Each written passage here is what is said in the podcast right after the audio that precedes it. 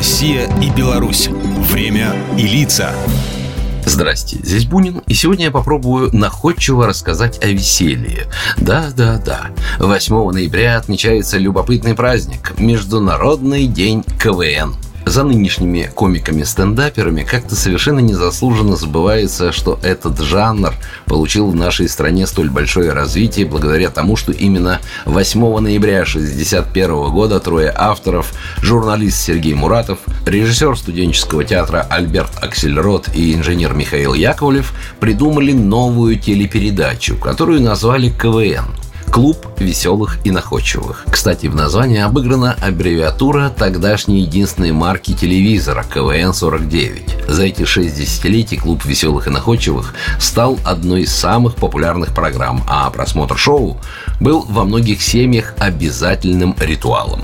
Поскольку производила передачу молодежная редакция Центрального телевидения, то основной костяк игры составляли институтские команды. И чаще всего, как ни странно, ну или закономерно, физики побеждали лириков. Жюри, а в конечном итоге и зрители, по достоинству оценивали шутки студентов Московского строительного института, физико-технического, горного, будущих летчиков, медиков, инженеров и философов.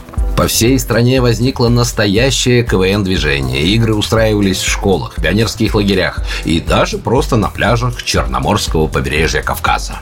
Бесценным руководителем и телеведущим передачи в 1964 году стал Александр Масляков. Кстати, сам учившийся в свое время на энергетическом факультете Московского института инженеров транспорта. Именно с его подачи обычная телепередача стала не только популярной, но и, как сказали бы сегодня, удачным стартапом.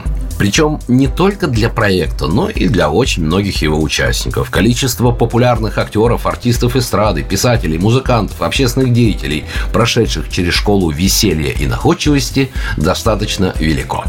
Шутить на всю страну со сцены пробовали многие, но не у всех это получалось, особенно в условиях советского телевидения, когда в публичном юморе с осторожностью всегда искали скрытый подтекст.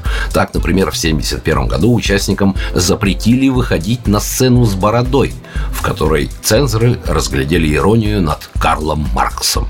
И это не шутка. Так что нынешний Международный день КВН, который хоть пока и не внесен в реестр всемирных праздников ООН и не имеет статуса официальных праздников в странах-участницах, но это 61 год замечательных шуток и смеха. А это однозначно объединяет народы. Программа произведена по заказу телерадиовещательной организации Союзного государства. Россия и Беларусь. Время и лица.